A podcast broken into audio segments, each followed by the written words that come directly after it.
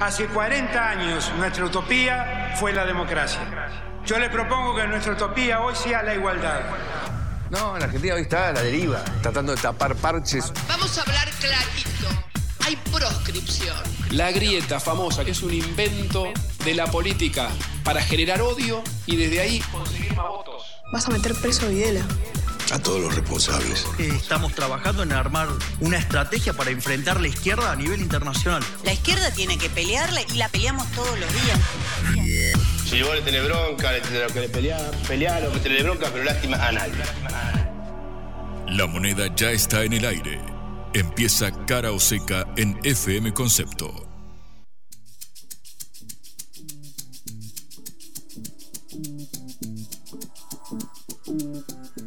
Hola, ¿qué tal? Buenas tardes. Eh, les saludamos Patricia Lee y Juan Lehmann desde Cara Oseca, esta producción de la agencia de noticias internacional Sputnik en la hora del regreso. ¿Qué tal, Juan? ¿Cómo estás? Muy buenas tardes, Patri. Estoy contento porque estamos sumando una nueva coronación de gloria en la Argentina.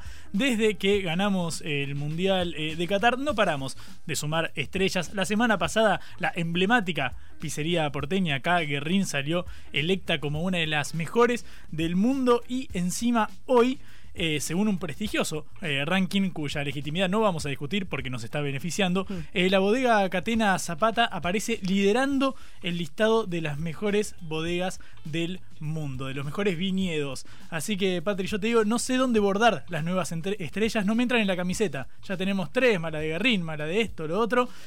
vamos a tener que haber una camiseta simbólica. Es como las velas de los cumplanitos, ¿viste? Que en un momento dejas de poner las velas individuales y pones el número. Mm. Creo que va, va, a haber que hacer eso porque estamos en el mejor país del mundo, Bueno, o sea, tenemos que ir a Guerrín, comer una pizza y pedir un Angélica de Catena Zapata. Muy bien, yo te hago caso, Patri. Muy bien, pero vamos a ver si venden el Angélica en el Guerrín, no sé. Déjame pedirme, pedirme la fugaceta. una fugaceta, una fugaceta con mucho queso y todo, y cebolla y rellena. Para coronar una eh, salida al teatro sobre Avenida Corrientes, por supuesto. Perfecto, perfecto. Ahora que vienen las vacaciones de invierno y está todo lleno de chicos la Avenida Corrientes, así que no sé si es el mejor momento para ir al teatro, pero en todo caso eh, puede ser. Los interesados, eh, compañías teatrales que quieran mandarnos sus entradas, pizza y vino, nosotros estamos con los brazos abiertos, Patri. Bueno, eh, lamentablemente tenemos que hablar en serio de las cosas serias que nos suceden. La primera, vamos a hacer un comentario sobre los gastos enormes de la campaña electoral en un país sacudido por la crisis económica y donde las elecciones que son muy importantes y son muy legítimas, pero tienen unos costos tremendos. También si vas a ir a la ruleta Patri, jugale al 6. Es el porcentaje que dio el INDEC de la inflación de junio. Está recién salidito del horno, hace una hora nomás a las 4 de la tarde. Eh, el gobierno publicó lo que fue el aumento en el nivel general de precios del año. Muestra una caída con respecto al mes pasado por segundo mes consecutivo, pero de nuevo es un número altísimo y sigue subiendo la inflación interanual. Entre junio del año pasado y junio de este año, los precios crecieron algo más del doble. Se duplicaron y crecieron un poquitito más, 115% eh, junio 2023 versus junio 2022. En un ratito desglosamos bien el número para meternos de lleno en las implicancias y cuáles fueron los rubros que más subieron. Una buena, Patri, como adelanto, por suerte los alimentos crecieron un poco menos que la inflación general, pero no es nada auspicioso.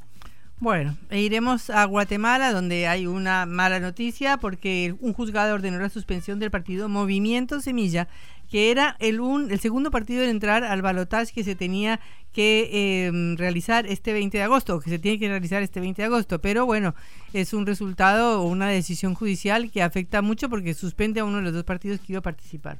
Hablando de semillas, ¿sabés dónde se está sembrando la discordia, Patri? En Juntos por el Cambio en la provincia de Santa Fe. Vamos a meternos porque, claro, ahora el domingo se vienen las pasos, las primarias abiertas, simultáneas y obligatorias, donde se van a definir los candidatos de cada una de las eh, coaliciones. Y en la eh, oposición eh, parece una guerra a cielo abierto. Vamos a meternos con las implicancias. Hubo hasta acusaciones de que el otro, que el rival era narcotraficante. El rival de la misma interna misma interna, claro, Del por mismo partido. Estamos hablando de un fuego amigo, cada vez menos amigo, pero de un fuego interno muy interesante. También va a ser un tema en el cual nos vamos a detener. Bueno, empezamos nuestro programa.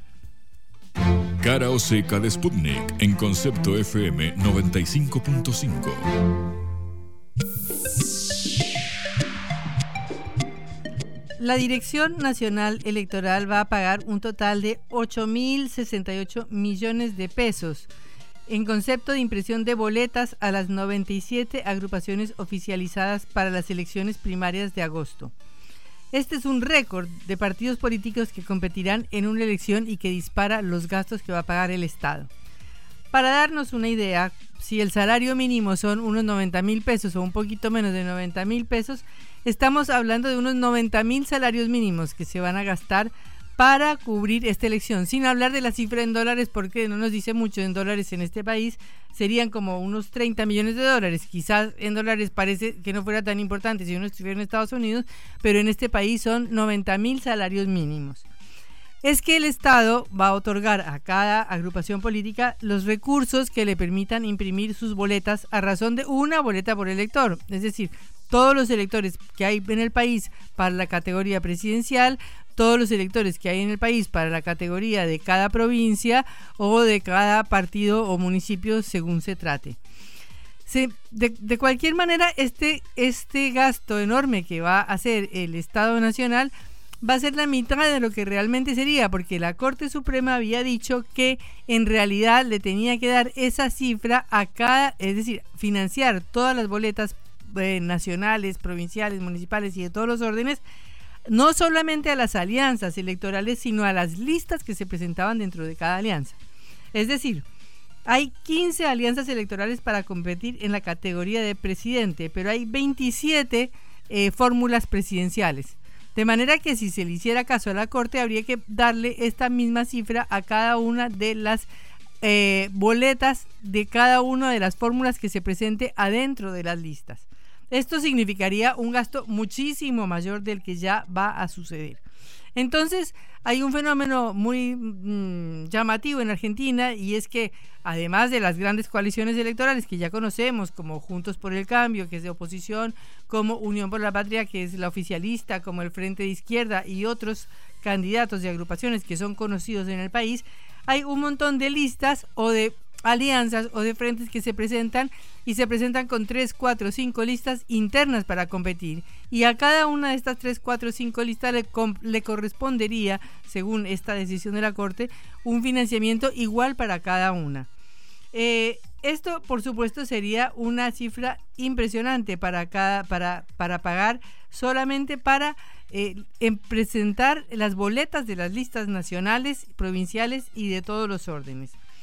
Por esto eh, es, ha sucedido un fenómeno y es que se multiplicaron por eh, tres las listas de participantes en las próximas primarias presidenciales. O sea, no solamente eh, hay una división política clara, porque hay una división y hay una crisis política y hay internas en todos los partidos, en unos más, en otros menos, sino que además las agrupaciones se multiplican y se proliferan porque están, eh, digamos, aprovechando esta posibilidad de que el Estado pague unos gastos financieros enormes para sacar las boletas electorales. Imagínense que en estas primarias se presentan 6.400 precandidatos para ocupar 197 cargos nacionales en la presidencia, en el Congreso y en el Parlasur, que es el Congreso, digamos, o el Parlamento del Mercosur.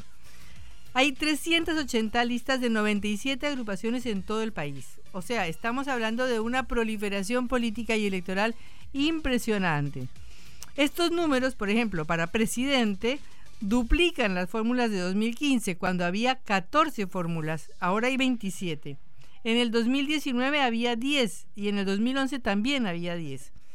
Para diputados nacionales hay 96 fuerzas con 330 listas y para senadores 122 listas con 50 alianzas. Sin hablar de los candidatos al Azul, que como les dije es un parlamento que funciona eh, algunas veces en el año en Montevideo como sede del Mercosur y que tiene 1.561 candidatos para ser elegidos a, a estos puestos. De manera que eh, tenemos una proliferación enorme de listas, una proliferación enorme de candidatos que no solamente responden a la situación política y a la crisis que se dirime en cada una de las internas, sino que además es de por sí mismo un negocio enorme para poder sacar en tres o cuatro o cinco listas de un frente un montón de dinero para eh, cada uno de los participantes. Esto eh, es un problema porque es el gasto de la política. Eh, precisamente Javier Milei, que es el candidato de la Libertad Avanza, eh, ha hecho una campaña que es contra la casta, entre comillas, porque él también participa, pero ha hecho una campaña que tiene que ver con este hastío y este cansancio de los ciudadanos contra esto, que parecen gastos muy grandes cuando el país está en una crisis muy profunda. gastos que no solamente se ven en la campaña electoral, porque es obvio que el Estado tiene que ayudar a, financiar las campañas de los partidos políticos de una manera moderada, sino también en los gastos de las grandes instituciones nacionales. Por ejemplo, el Senado, que ha sesionado dos veces en este año, dos veces no más, tenía en 2022 5.175 empleados. Si la Cámara Alta tiene 72 senadores, quiere decir que cada uno de los senadores tendría 70 asesores. No es exactamente así, pero porque hay otros cuerpos del Senado, es decir, no es que todos sean eh, asesores de los senadores, pero sí da una cantidad de empleados de 70 por cada senador. Y en la provincia de Buenos Aires, por ejemplo, que es la provincia más importante del país, este año ha habido una sola sesión ordinaria, pero hay 96 diputados y 46 senadores que aprobaron un presupuesto que más o menos es de 200 y pico millones de dólares. O sea, gastos que son enormes para un país que eh, realmente no los puede soportar. Esto es uno de los problemas de la política y es uno de los problemas que deberían ser parte de las discusiones de la campaña electoral. Cómo reducir los gastos de la política o cómo hacer para que el sistema político se adecue a las necesidades de un país que definitivamente no tiene el presupuesto para pagar, por ejemplo, 70 empleados por cada senador de la República o para pagar eh, los gastos de la provincia de Buenos Aires eh, para hablar solamente de una provincia porque no estamos hablando del resto de las provincias del país. De manera que como estamos hablando de problemas que atañen a la población y a los ciudadanos, como estamos hablando de educación, de la salud, también tenemos que hablar de la política, de sus gastos, que debería ser uno de los temas de esta campaña electoral. Blanco o negro, sí o no. A favor o en contra. Sputnik para la pelota para reflexionar.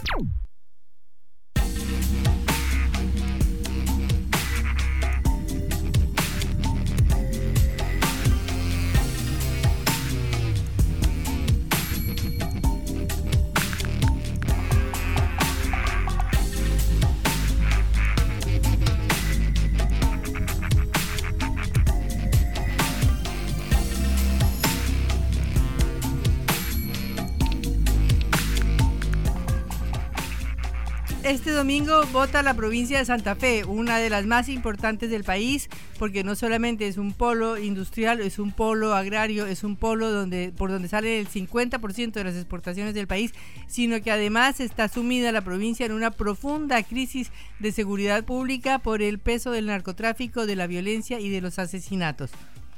Efectivamente, Patri, van a ser las internas, las primarias abiertas, simultáneas y obligatorias este domingo y nosotros a raíz de esto estamos en comunicación con Gisela Scaglia, que es precandidata a vicegobernadora de la provincia por Juntos por el Cambio en la fórmula encabezada por Maximiliano Puyaro. Eh, Gisela, buenas tardes, gracias por atendernos. Acá Patricia Lee, Juan Lemante saludan. Hola, buenas tardes, un gusto saludarlos. Igualmente. Eh, Gisela, ¿cómo ves la, interna de, tu espacio de cara al domingo? Parecieron eh, sucederse muchas semanas álgidas ¿no? de, tensión entre la lista de, de Lozada y la de Puyaro. Vamos a ganar la paso, estamos muy seguros. Nosotros con Maxi y Puyaro hemos recorrido esta provincia de punta a punta, estuvimos en cada localidad y hoy, que es el último día de campaña, no paramos. Venimos de firmar recién juntos un compromiso con el campo y, con la industria, acá en Armstrong, corazón productivo de la provincia de Santa Fe, interior de la provincia. Vamos ahora separados cada uno de sus actividades. Yo tengo una reunión con productores agropecuarios ahora en Peirano, en otro departamento de la provincia, y vamos a terminar la noche en Villa Constitución, así que la verdad que nosotros vamos a seguir haciendo lo que hicimos desde el primer día, que es hablar con los santafesinos, hablar con los que producen en Santa Fe, hablar con los sectores educativos, con el sector de salud y decirle a la gente lo que vamos a hacer. Y eso se siente en la provincia, la esperanza del cambio está puesta en Maxi Cuyaro y el domingo ustedes lo van a ver de que las urnas van a responder con Maxi como nuestro candidato a gobernador. Gisela, eh, ¿qué se responde ante bueno esta, este cúmulo de, críticas, incluso acusaciones de estar ligados a grupos de, narcotraficantes en una provincia donde es tan sensible este tema que ha dicho públicamente eh, Lozada, la precandidata gobernadora de la, de la otra de la otra lista? ¿Hay manera de calmar esta, esta interna? Porque pareciera ser que se rompen algunos códigos también. En campaña no vale todo y hay cosas que, que la verdad duelen mucho pero yo quiero decir algo. Maximiliano Puyaro, cuando fue ministro de Seguridad de nuestra provincia, puso presos a los monos, a los canteros, a los alvarados, a los caminos, a los funes. Son las bandas narcos más peligrosas de la provincia. Y están presas porque Puyaro se animó a enfrentarlas. Puyaro fue a declarar el juicio de los monos. Puyaro fue a declarar el juicio de Alvarado. Maxi Puyaro fue amenazado él, su hijo, su familia, le valieron un auto por enfrentarse a las bandas narcos. Por lo tanto, cualquier acusación carece de sentido en nuestra provincia porque nosotros estamos hablando del ministro de Seguridad que se animó a enfrentar el narcotráfico, que puso el cuerpo el mismo. Pero también me gusta remarcar que en los cuatro años que Maximiliano Puyaro fue ministro de Seguridad en nuestra provincia, todos los índices de homicidios y de delitos bajaron. En homicidios para que vos tengas una idea, terminamos el 2019 en la provincia de Santa Fe con 146 homicidios. Maxi la había agarrado con el doble. Pero para que vos tengas un dato, hoy, hoy, en la provincia de Santa Fe, en la ciudad de Rosario, tenés 146 muertos y solo pasaron seis meses. Por lo tanto, cualquier acusación, cuando mirás el dato, lo único que podés pensar es que el dato mata al relato y que la verdad que lo que tenés es que cuando Maxi fue ministro de Seguridad de nuestra provincia, se hicieron cosas que nos cambiaron la vida a los santafesinos. Y eso los santafesinos van a respetar el domingo, porque a las acusaciones falsas se le contesta con propuestas, se le contesta con hechos y se le contesta con lo que nos pasó a los santafesinos. Yo entiendo que Carolina Lozada puede no saber cómo vivíamos o cómo vivimos los santafesinos porque no vive acá. Pero la verdad que el nivel de desconocimiento que ella ha manejado en esta, en esta campaña deja el descubierto de que eh, no vale todo, de que para ganar una elección hay que saber, hay que estudiar, hay que recorrer y hay que estar acá en Santa Fe. Lo dice Gisela Escaglia, que es precandidata a vicegobernadora de la provincia de Santa Fe por Juntos por el Cambio, espacio que irá a unas eh, primarias. Eh, Gisela está, es la segunda de la lista para gobernador que encabeza Maximiliano eh, Puyaro. Sabemos que Puyaro es apoyado a nivel nacional por Horacio Rodríguez Larreta y que Larreta es cercano a Elisa Carrió dentro de Juntos por el Cambio. Sin embargo, la propia Carrió de la coalición cívica habló de fondos de campaña pornográficos tanto de eh, tu espacio, eh, Gisela, como del encabezado por Carolina Lozada. Es decir, que no, se cerraría solo sobre la lista eh, adversaria, sino también a nivel nacional pareciera haber críticas en este sentido. ¿Cómo crees que se vincula esto con la campaña a nivel nacional? No, a ver, Elisa Carrió, bueno, estuvo ayer en la provincia de Santa Fe, eh, ella no está no es parte del Frente Unidos para cambiar Santa Fe, ella tomó una decisión de que su partido no fuera parte del Frente Unidos para cambiar Santa Fe, tiene su propia lista en la provincia y a veces en sus declaraciones no es justa con, con lo que hacemos y con el estilo que estamos haciendo. Pero yo la respeto, le deseo una pronta recuperación, ustedes saben que ha tenido eh, una descompensación acá en nuestra provincia y espero que se ponga muy bien para poder tenerla activa en la campaña nacional que, ella tiene que encabezar y que, que va a acompañar. Eh, Gisela, eh, Patricia Lire saluda, un gusto. Eh, quería preguntarle, bueno, Santa Fe, como hablábamos en el comienzo, es una provincia que está en el foco de la, de la tormenta política nacional, no solamente por su importancia estratégica como el principal polo exportador de agrario de la Argentina y productor, por supuesto, sino por este tema del narcotráfico. ¿Qué propuesta concreta tienen ustedes para enfocar y enfrentar este tema tan grave de la provincia? Primero la policía tiene que volver a estar en la calle. En nuestra provincia de Santa Fe la policía ha dejado de estar en la calle porque no hay móviles, porque no hay equipamiento para la policía y porque si mirás el presupuesto de seguridad de la provincia de Santa Fe, aunque les parezca extraño, está subejecutado. El gobierno de Omar Perotti no pudo ejecutar el presupuesto de emergencia que tenía la provincia en materia de seguridad. Lo segundo que tiene que hacer nuestra provincia en materia de narcotráfico es volver a la investigación criminal compleja. Cuando Maxi Puyaro fue ministro de Seguridad, llevó adelante la investigación criminal compleja en la provincia y a través de esa investigación criminal compleja se pudieron detener a las bandas narcos que hoy están detenidas en la provincia de Santa Fe. Y eso es muy importante volver a hacerlo. En estos cuatro años el gobierno de Omar Perotti no se detuvo a nadie. El gobierno de Omar Perotti dejó de hacer lo que había que hacer y por eso tenés el descontrol que hoy tenés en la provincia de Santa Fe. Lo tercero que tenés que hacer tiene que ver con meterte en el sistema penitenciario de nuestra provincia.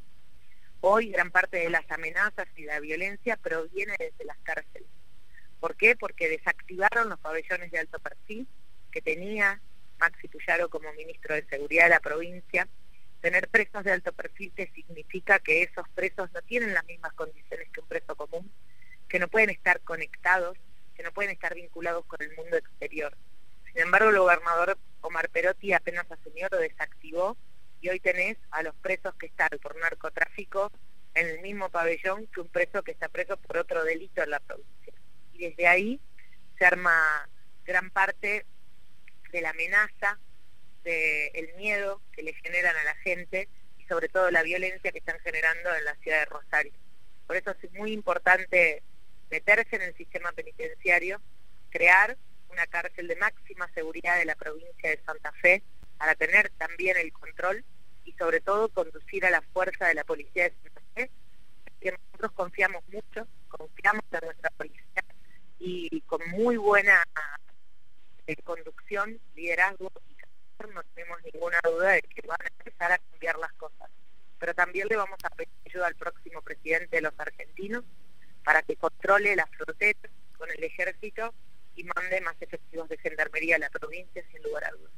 Eh, Gisela, eh, frente a esta problemática específica de Santa Fe, hay una discusión nacional en Juntos por el Cambio, precisamente entre Patricia Bullrich, que tiene una posición mucho más dura, mucho más halcona, para decirlo como se dice eh, políticamente en los comentarios políticos, y otra que es la de Horacio Rodríguez Larreta, que es más de gradualismo, de conversar, de hacer acuerdos políticos. Y Patricia Bullrich misma ha dicho que eso no va para Santa Fe.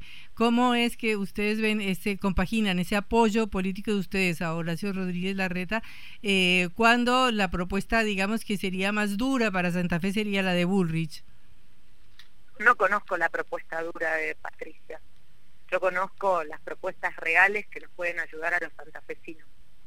Y la verdad que lo que nos puede ayudar a los santafesinos a nivel nacional es un gobierno que esté dispuesto a mandar gendarmería a la provincia, a que el ejército controle las fronteras a que en Santa Fe se designen los jueces y los fiscales que se necesitan para un delito tan complejo como el narcotráfico y sobre todas las cosas para que el próximo presidente en la provincia de Santa Fe nos ayude en lo que tenemos que hacer, sobre todo con recursos para afrontar un tema tan difícil como la inseguridad. Muchas de las leyes que hay que sacar en la Argentina requieren de acuerdos y de diálogo y el diálogo en la provincia y el diálogo en la nación es algo válido, es algo necesario, es algo que tenemos que promover todos juntos. No hay posibilidad para ningún gobierno, sea quien sea el presidente, que no tenga un puente de diálogo político con otros actores que no son kirchneristas, que también quieren una Argentina mejor. Y eso también es lo que nosotros hoy representamos en Unidos para Cambiar Santa Fe. Nuestro espacio hoy con Maxi Cuyaro tiene también otra competidora que es socialista, que es Mónica Fein. Nosotros en Unidos para Cambiar Santa Fe unimos al Partido Socialista con el PRO, unimos al Partido Radical con UNIR, con el partido de la UCD, con el GEN, con el UNO. Somos 11 partidos políticos que estamos bajo un mismo frente electoral porque entendemos que hay que ganarle al kirchnerismo en la provincia de Santa Fe. Y ese es nuestro gran desafío, es base de toda construcción política y ese es el gran aporte que nosotros vamos a hacer de Santa Fe para la Argentina y para una Argentina que se tiene que basar en una Argentina con propuestas, en un presidente que no le tiemble el pulso a la hora de decir que las escuelas no se cierran, a la hora de decir que la Argentina tiene que tener más días de clases, en una Argentina que tiene que exportar al mundo, que tiene que abrir mercados, que tiene que tener una política agropecuaria seria, con reglas claras, con un tipo de cambio unificado, con bajar las retenciones. Eso es lo que nosotros queremos desde Santa Fe para el próximo gobierno nacional. Muchísimas gracias Gisela por estos minutos en Cara. Hasta luego. Gracias. Era Gisela Scaglia, precandidata a vicegobernadora de Santa Fe por Juntos por el Cambio en la fórmula con el con Maximiliano Puyaro. En realidad eh, no se llama Juntos por el Cambio en eh, Santa Fe, sino Unidos por el Cambio. Es una pequeña complicación eh, de los nombres en Santa Fe que cambian los nombres de, la, de las alianzas nacionales. Pero en todo caso tuvimos a la diputada que a la mm, precandidata a vicegobernadora que este domingo disputa las internas, las primarias abiertas, simultáneas y obligatorias. Cara o seca. En la vida hay que elegir. Cara o seca.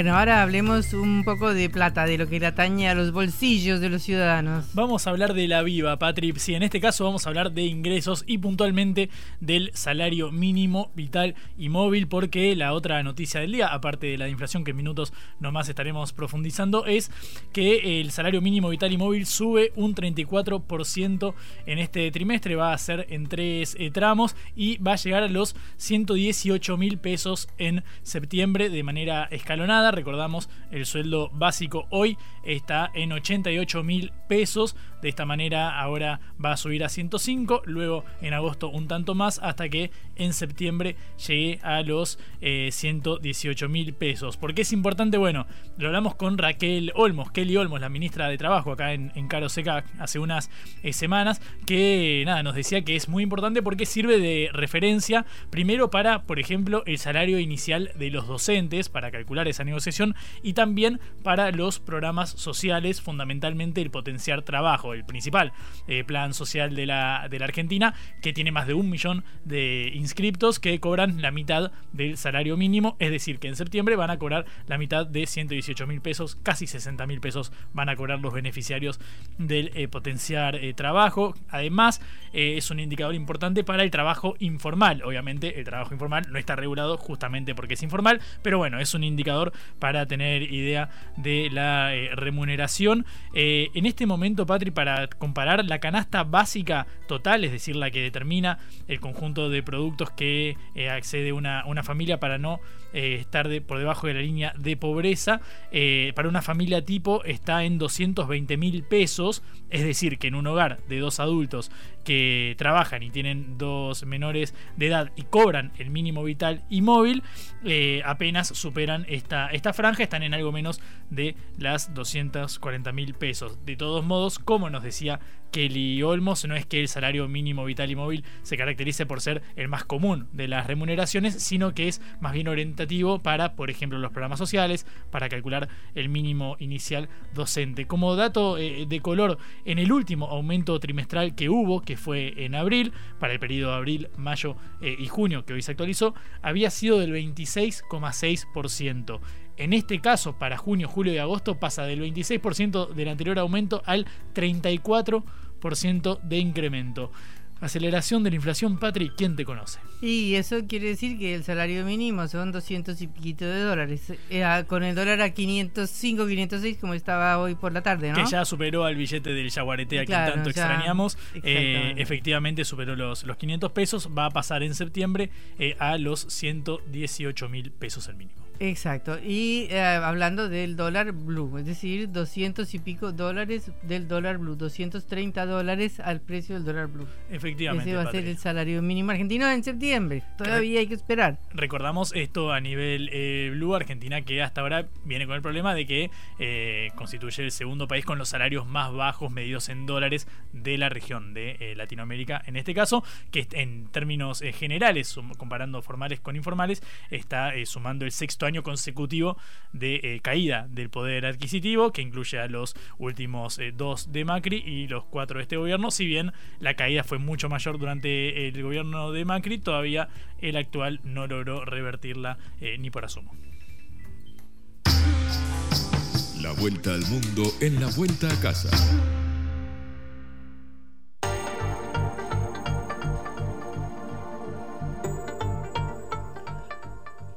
Eh, como ya se sabe, eh, porque es una noticia de ayer miércoles, un juzgador de una suspensión del partido Movimiento Semilla en Guatemala. Esta eh, opción fue elegida sorprendentemente, porque fue una sorpresa electoral, por un 12% de los votantes el pasado 25 de junio. para promover al candidato Bernardo Arevalo a la presidencia de la República.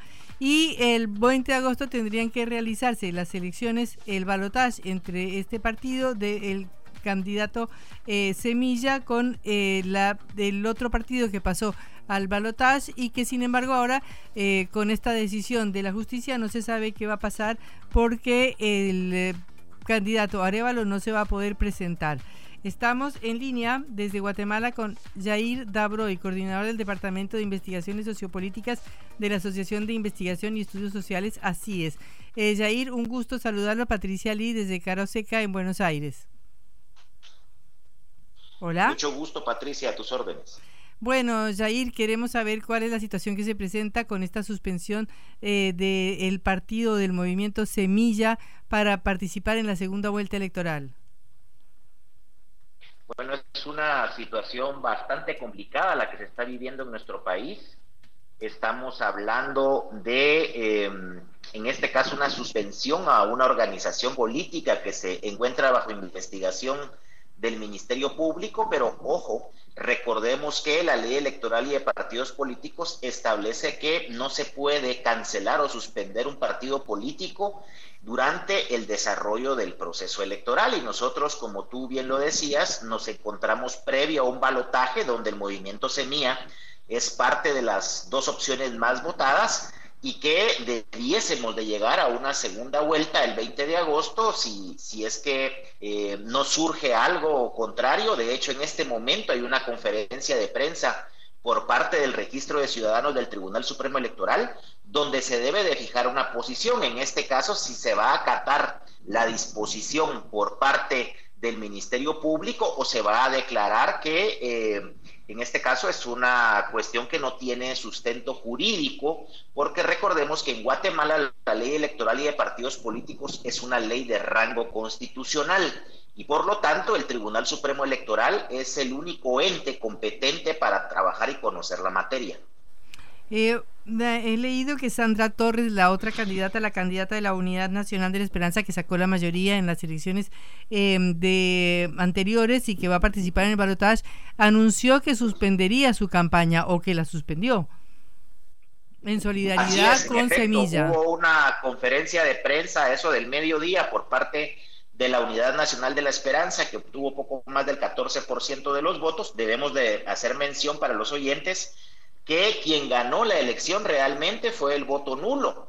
Eh, si no recuerdo mal, estaba cerca del 17-18% de votos nulos. Luego hay un voto para un partido como es la UNE, que es el partido, eh, digamos, con mayor estructura en el país, al menos estructura tradicional.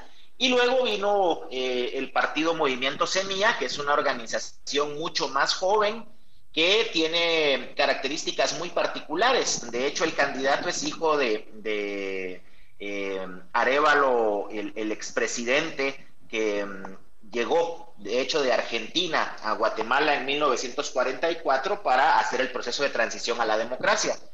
Y en general el guatemalteco se encuentra muy cansado de eh, la clase política tradicional. Tenemos amplios casos de corrupción denunciados en diferentes espacios y eh, los resultados de esta elección precisamente demuestran el desencanto que se tiene. Hay que recordar también que hubo tres candidatos que salieron de la contienda política como no se había visto antes durante el proceso electoral, ya en algunos casos incluso con credenciales, pero que no pudieron participar, como es el caso de Roberto Arzú, de Telma Cabrera, del movimiento indígena, y em, el caso de Carlos Pineda, que era también otro candidato que capturaba ese, ese voto eh, que pretende desafiar en buena medida la clase política tradicional ampliamente ligada a casos de corrupción. Arevalo se ha pronunciado o ha dicho que sus referentes son, por ejemplo, Pepe Mujica y el Frente Amplio de Uruguay. Eh, se referencia en estos eh, candidatos o políticos que han sido presidentes o que ya son expresidentes de la izquierda latinoamericana. Esto sería, eh, en caso de ganar, sería un cambio muy grande en relación con Yamatei, ¿no? En efecto, Guatemala ha sido un partido ampliamente dominado por la derecha, es uno de los países más conservadores de la región latinoamericana, probablemente el más conservador de Centroamérica. Sin embargo, hoy tenemos dos partidos políticos, la UNE, que se identifica como izquierda, aunque ha tomado eh, bastante distancia, por ejemplo, de la pertenencia a la internacional socialista, en el caso de Sandra Torres, tratando de buscar una figura de un cachorpari más centrado eh, en captar el mayor número de votantes y por lo tanto posicionándose más al centro. Eh, sin embargo, en sus orígenes partido de izquierda y la propuesta de Bernardo Arevalo, podríamos hablar de un centro izquierda, una tendencia socialdemócrata, eh, con tendencia mucho más progresista, que está también tocando algunos círculos conservadores, en Guatemala se han manifestado abiertamente en contra de Bernardo Arevalo las iglesias evangélicas que tienen un amplio peso dentro de, dentro de la población guatemalteca, cuestionando temas como por ejemplo los derechos de la diversidad sexual, eh, leyes que tienen que ver con el tema eh, del aborto, eh, cuestiones que tienen que ver, por ejemplo, con el tema del matrimonio igualitario, en fin, una serie de cuestiones que se han venido planteando por parte de los sectores más conservadores que a eso hay que sumarle una de las mayores preocupaciones y es que Movimiento Semilla ha sido un partido no tradicional desde su estructura y surgimiento hasta los miembros que la integran, que eh, pareciera ser que a la clase política tradicional le puede generar mucha incomodidad, sobre todo eh, porque se ha hablado en algunos casos, por ejemplo, de volver a retomar algo como lo que se estaba dando con la CICIG en algún momento. De hecho, Bernardo Arevalo ha hablado, por ejemplo, de poder darle el retorno a muchos guatemaltecos que se encuentran en el exilio, producto de eh, una serie de persecuciones que se vienen dando a través de investigaciones del Ministerio Público. ¿Y qué expectativa hay entonces de lo que pueda suceder? En este momento entiendo que hay una conferencia de prensa precisamente eh, de la autoridad electoral para definir esto, para decir algo sobre esto.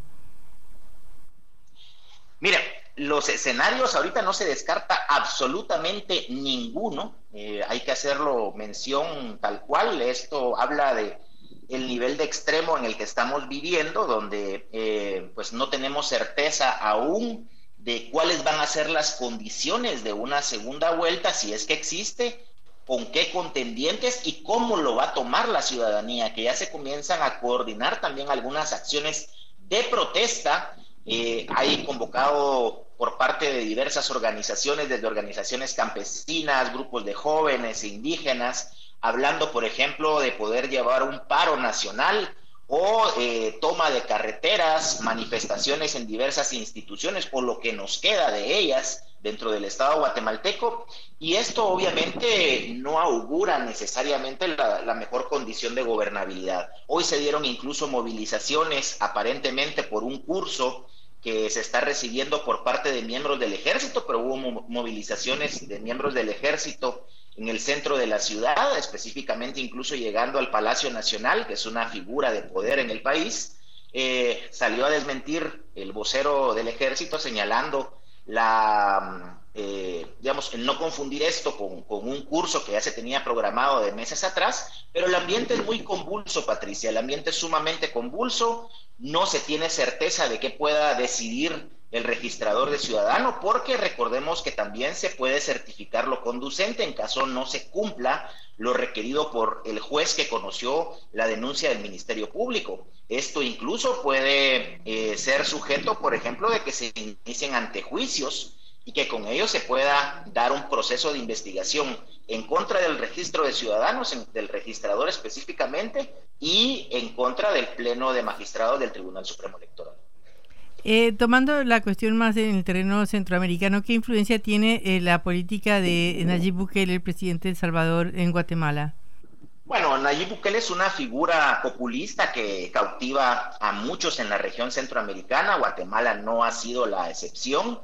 Acá se ha buscado a la figura de Bukele y se señalaba en algún momento que quien pudiese sentarse a desayunar con Bukele casi que tenía ganada la elección eh, por ese, ese sentido tan popular que tiene dentro de la población, sobre todo porque recordemos que eh, los países del norte de Centroamérica, Guatemala, Honduras, El Salvador, han sido ampliamente afectadas por las famosas maras, que son estas pandillas delincuenciales ligadas al narcotráfico y al, crimen organizado, y eh, como se ha visto algunas políticas de éxito por parte de Nayib Bukele, que obviamente, hay que señalarlo también, no van de la mano de una figura democrática, sino que por el contrario eh, estamos hablando que en este caso El Salvador se encuentra eh, bajo, bajo un gobierno que, mm, digamos, tiene muy poco de demócrata. Todos sabemos cómo se ha modificado también la situación en El Salvador para que pueda competir por otro periodo Nayib Bukele. Eh, y ha tenido influencia, ha tenido influencia en alguna medida Creo que lo que ha pesado es que Bukele no ha volteado a ver del todo a Guatemala eh, y eso nos ha ahorrado todavía mayores problemas a los institucionales, que acá me gustaría señalar eso, Patricia, los mayores problemas que se tienen en el caso de Guatemala son problemas de una seria debilidad institucional. Estamos hablando de la ausencia de un Estado y de las pocas instituciones que se tienen son sumamente débiles y son muy frágiles para que sectores ah, ligados a casos de corrupción puedan incidir en la toma de decisiones directa de eh, los tomadores de decisión. Eh, Zahir, muchísimas gracias por estos minutos en Cara Oseca. Hasta luego. Gusto saludarte a tus órdenes. Era Zahir Dabroy, coordinador del Departamento de Investigaciones Sociopolíticas de la Asociación de Investigación y Estudios Sociales de Guatemala. Te contamos lo que otros callan.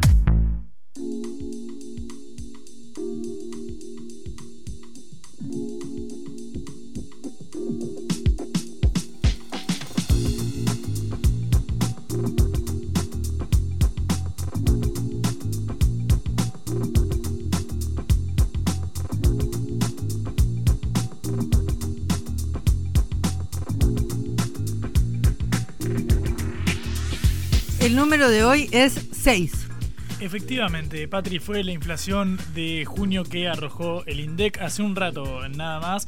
Eh, recordamos que eh, venimos con una tendencia algo a la baja. Hay un par de aspectos interesantes para remarcar sobre esto. Obviamente es un valor muy alto, 6% de inflación eh, mensual, de los más altos que ha registrado incluso este mismo, mismo gobierno, con todas las desavenencias. Eh, lo bueno, el lado positivo, que es lo que está intentando remarcar el, gabinete, es que se trata del segundo mes consecutivo de descenso. Tuvimos un 8,4 en mayo, un 7,8 en el mes anterior y ahora el 6%. Eh, Pero la inflación interanual, es decir, la acumulada de los últimos 12 meses, eh, volvió a subir hasta el 115,6%. Claro, obviamente este 6% se monta sobre valores muy altos que le elevan y además en junio del año pasado la inflación había sido del 5,3 eh, justo antes de que se fuera Guzmán. Por eso, si bien desciende la mensual, vuelve a subir la interanual. Si comparas junio 2022, junio 2023, ese el producto que compraste hoy cuesta un poco más del doble justamente por esta eh, tendencia. En lo que va del año, el nivel general de los precios Patri subió casi un 51%, lo cual es muy preocupante. Recordamos solamente en términos anecdóticos, cuando el gobierno mandó al Congreso el presupuesto del año pasado, estaba contemplando una inflación anual de enero a diciembre del 60%. Recién vamos seis meses del año y ya eh, rozamos el 51 en mitad eh, del año. recordamos recordamos, bueno, para calcular esta, esta inflación no es que sumás la de mayo con la de abril, con la de eh, marzo, con la de febrero, sino eh, que, bueno, una se monta sobre la otra. Por eso si sumas no te va a dar 50%, pero justamente es una inflación acumulada. Cada aumento se monta sobre el del mes eh, anterior. Para destacar, Patri, un par de indicadores interesantes. El rubro que más subió fue el de las comunicaciones. Subió un 10,5% a comparación del 6% que dio la inflación general. Y esto obedece directamente al aumento en los precios de servicios de y de internet. Si tenés alguna de las dos, lo habrás sentido en el bolsillo cuando te llegó la factura al mail. Eh, el segundo rubro que más subió fue el de eh, la salud por aumentos en el precio de los medicamentos y sobre todo por eh, el aumento de las cuotas de la eh, medicina eh, prepaga, un rubro que viene increyendo. luego vivienda, agua, electricidad y gas y también los combustibles fue el tercer sector que más subió con un 8,1%. El aumento de IPF, por ejemplo, fue emblemático. perdón, un par de días nada más. Un tip pequeñito por el aumento de las prepagas, que fue uno de los que más incidió. De las, de, de las servicios de salud eh, privados, digamos. Efectivamente, que fue uno de los que más subió con el 8,6%. Un tip chiquitito, eh, probablemente sepas, pero si no, eh, te cuento que si cobras menos de 6 salarios mínimos, monto que hoy se actualizó, es decir, si cobras menos de 630 mil pesos, porque el salario mínimo ahora está en 105 mil, si cobras menos de 630 lucas, recordá que podés solicitar que el aumento mensual sea un poco menor que el aumento general de las prepagas que llenar una declaración jurada online eh, a través de la Superintendencia de Servicios eh, de Salud, que fija que el tope máximo que puede aumentar es un 90% sobre el RIPTE, es decir, un 90% de lo que subieron eh, los salarios. Obviamente no hace una gran diferencia, son un par de manguitos. Quizás si la salud eh, sube el 9%, este mes a vos te subió el 7%. Sigue siendo muy alto, pero bueno, te ras un par de manguitos que nunca viene mal.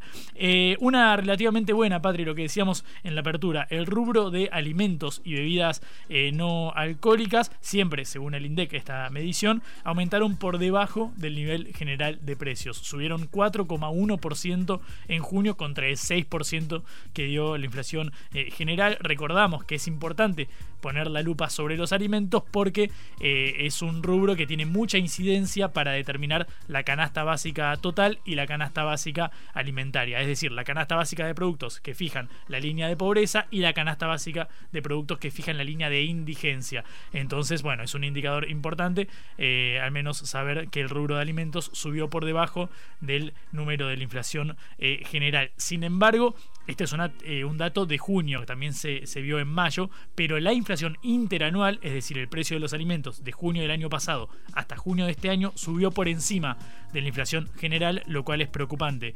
Decíamos, la inflación general subió un 115% en 12 meses, la inflación particularmente de los alimentos subió 117%, a lo que obviamente se va eh, a reflejar eh, en los indicadores sociales, lo contábamos también, tenemos un casi un 40% eh, de pobreza, con particular eh, incidencia en este registro del sector de los jóvenes, los menores de 18 años, según la Universidad Católica Argentina, el 70% de los menores de 18 están en condiciones eh, de pobreza. Bueno, se conoce el dato de esta inflación como panorama general el mismo día que se conoce el del aumento del salario mínimo vital y móvil. Si recién te enganchás a Caro Seca, te recordamos, subió 34% para el periodo eh, julio, eh, agosto y septiembre y va a llegar a los 118 mil pesos contra una canasta básica de productos para una familia tipo que está en 220 mil pesos. Este es el panorama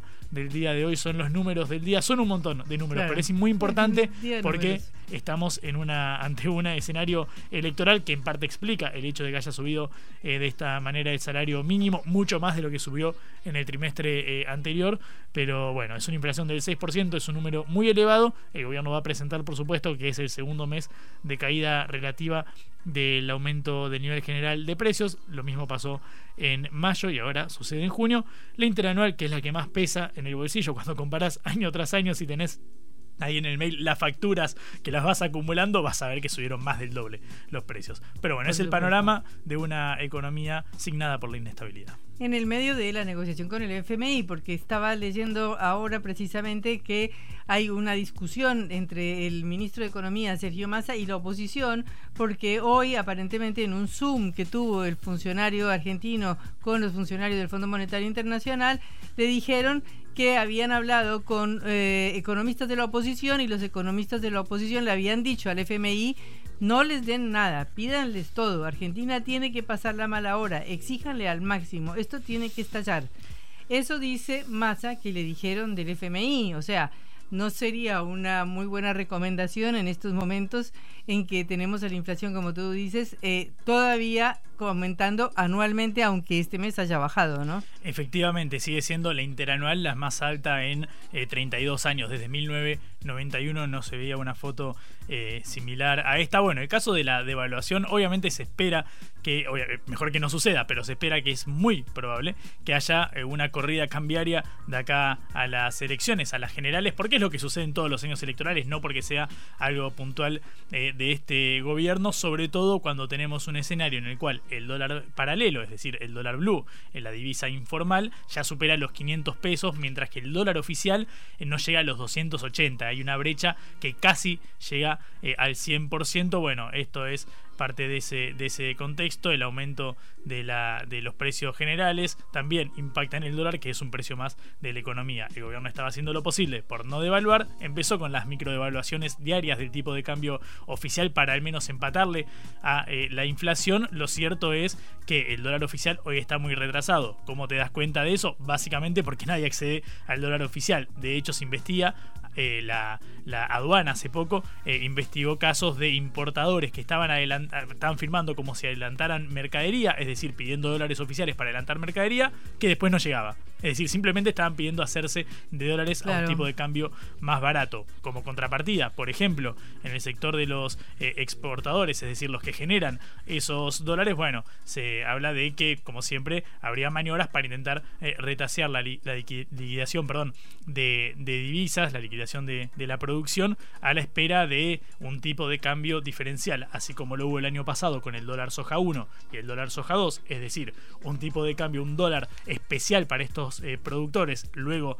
vendría el dólar agro, están los sectores que siempre esperan un tipo de cambio mejor. Por eso tenemos un desdoblamiento cambiario infernal, tenemos dólar MEP contado con líquido, dólar Qatar. Pero eh, el gobierno no quiere eh, devaluar de una manera brusca de aquí a las elecciones, o sea, no está claro que eso vaya a suceder, salvo que lo imponga el mercado y que se salgan las cosas de su marco. Pero bueno, se supone que esa no es la política del gobierno y que el FMI no lo quiere empujar hasta allá. La expresión con la que me carga mucho nuestro productor Augusto Macías es margen de maniobra. Ahí depende justamente del margen que tenga el gobierno para eh, contener eh, la situación sin devaluar, lo cual generaría una aceleración inflacionaria más profunda, o sea, por encima del 6% mensual, es lo que quiere evitar a todos. Claro, exactamente. O sea, esperemos a que llegue el otro gobierno. Seguimos hasta las elecciones. Bueno, se nos termina el tiempo. Eh, los esperamos mañana último día de la semana en la hora del regreso. Recuerden que nos pueden escuchar otra vez por sputniknews.lat. Juan, saludamos. Como siempre, a Celeste Vázquez en la operación y a Augusto Macías en la producción de este envío. Hasta luego. Vamos a hablar clarito. La guerra contra las drogas ha fracasado. Se ha producido un genocidio en mi continente. Tenemos nosotros que plantar una sola voz y que América Latina, el Caribe, le diga a los Estados Unidos de Norteamérica, no más golpismo. Y se aplica lo que decía Tolstoy, un gobierno que no procura la justicia no es más que una banda de malhechores. Qué cosa rara que diga gracias a la vida a pesar del dolor, porque mi hija dio la vida sabiendo que había que cambiar. La vi ahí que, que brillaba, que sobresaltaba en ese estadio hermoso y no lo pensé y, y la fui a besar. La vida está llena de tropezones y de fracasos, pero es hermosa. Cara seca.